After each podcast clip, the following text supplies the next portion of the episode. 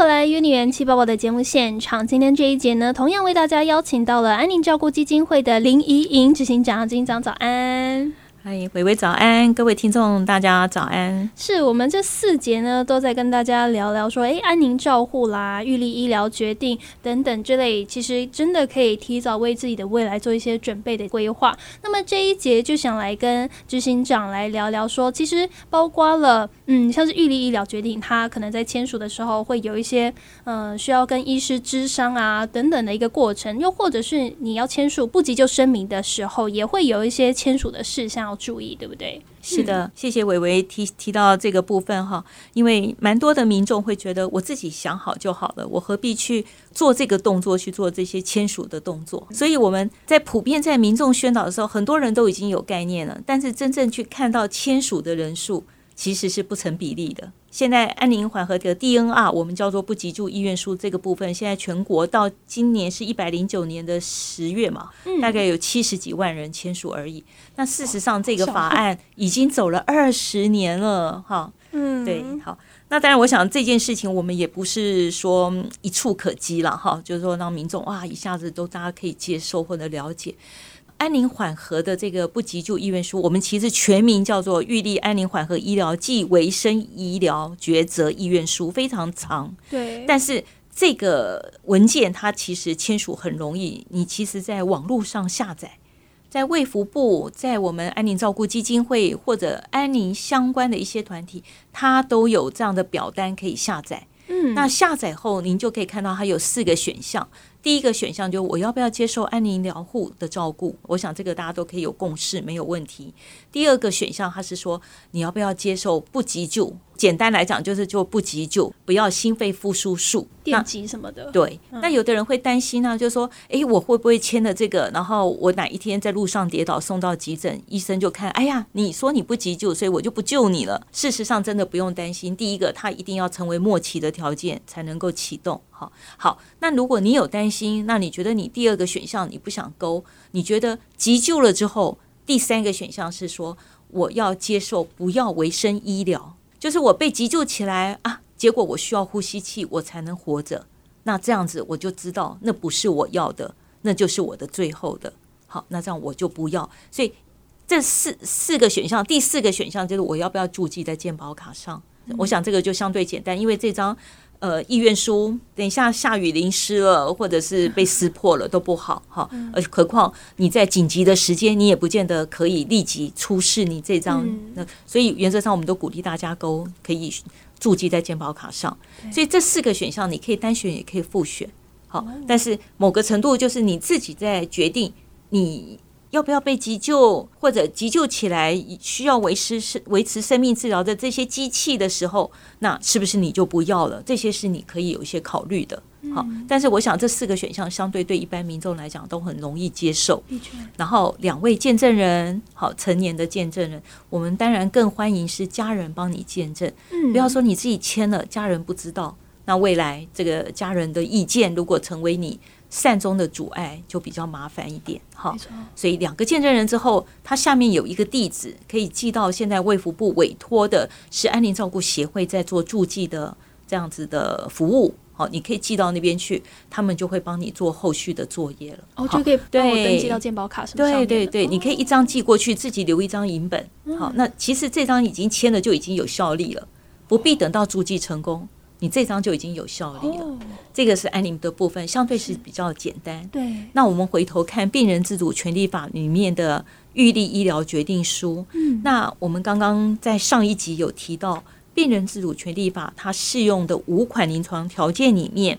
其中呢，呃，有几款是病人自己已经没有办法表达意见了。好，你已经成为那个条件的时候，你自己没办法表达了，所以。我们会希望在民众自己要来签订的时候，一定要很清楚的去了解，我今天成为植物人，我有什么医疗选项可以不要，不要了会变成什么样子？那有什么医疗选项是我不能不要？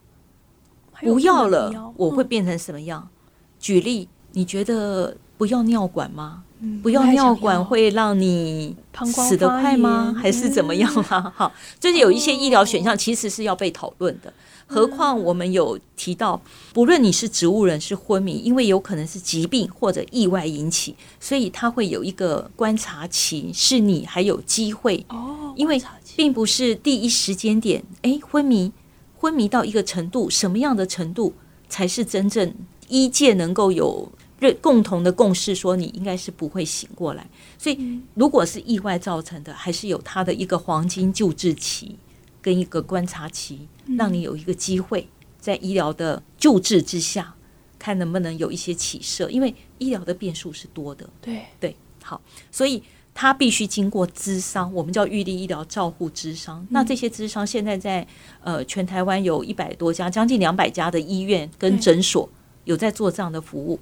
那这个不容易，就是要提供这样智商服务的医疗人员，还要经过受训。哦，所以并不是每一家医院都能够准备好了，嗯好，所以他必须要有受训好完整的人员，那他必须提供合适的空间，那他们必须拨时间，然后你必须跟这些医院预约时间，预约时间之后，那邀请你的二亲等家人至少一位。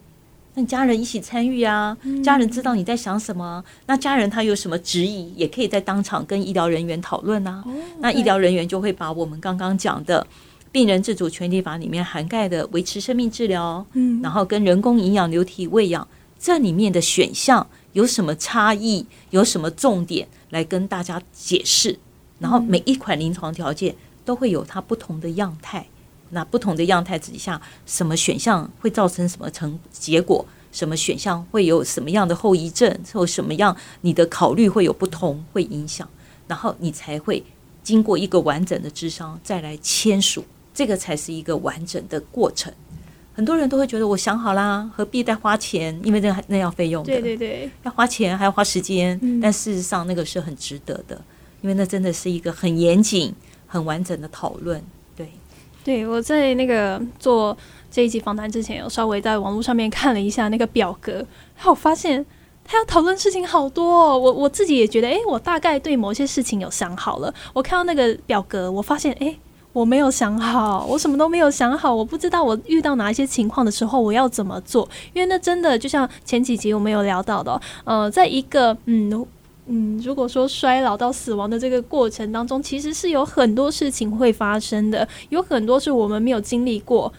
没有办法去想象的事情，所以呢，呃，如果有一些朋友觉得像维维自己一样，诶，我想好啦，如果遇到哪一些情况，我想要怎么做的话，真的很建议大家去试着了解看看这个预立医疗决定书，你会发现说，诶，说不定你自己就像我一样，真的什么都还没有想好。是，那在这边我们刚才提到了不急救声明还有预立医疗决定书，这两者是可以择一选择去做就好吗？还是执行长认为说，如果可以的话，两个都呃让自己有一些决定？现阶段我们会鼓励大家两者都签。嗯第一个，安宁缓和的这个不急救的意愿书相对很容易，嗯好、它的流程或者它的作业都相对很容易，也不用费用，好、那也不必哦特别经过咨商。对，所以，呃，我们会鼓励大家这个基本的保障先签了哈。嗯那病人自主权利法当然它需要一些费用，还有一些时间，但是相对它会是一个嗯更多的讨论哈。自己能够更了解自己的生命价值的期待，那当然，因为它需要一些比较呃复杂一点的步骤，所以会鼓励大家就是安宁缓和的不急救医院书先签这个。大家其实，在日常生活只要拨一点点时间，把这件事情就可以完成了。是那另外再拨一些时间去做病主法。那因为毕竟第二第一个，他们两者的适用对象有一点点的不同，是那适用的项目也有一些些些不同。那安宁缓和，它因为毕竟呃已经上路二十年了，所以不论是在医疗端的后续的作业。都会比较顺利，就是已经是大家既定的一些行为模式的处理哈，所以现在现阶段会鼓励两者都签。嗯，帮自己的未来做好一个你自己觉得想要怎么样的一个规划，我觉得同时对于留下来的家人也会是一个祝福嘛。因为毕竟如果我什么话都没有留下，我突然怎么样了，我的家人他们会不舍，他们会难过，他们会不知道我要什么。那其实就是一个对他们来说还蛮挣扎的一个过程。所以如果为自己先决定好了一些自己未来的事情，我相信。未来会怎么样的走向，自己会知道。那么同时，也是帮家人留一份祝福啦，不要让他们操心那么多。简单来说就是这样子。那么今天呢，也是非常谢谢我们安宁照顾基金会的林怡英执行长、执行长，谢谢，谢谢。那么有年气宝宝，也就明天再见喽，拜拜。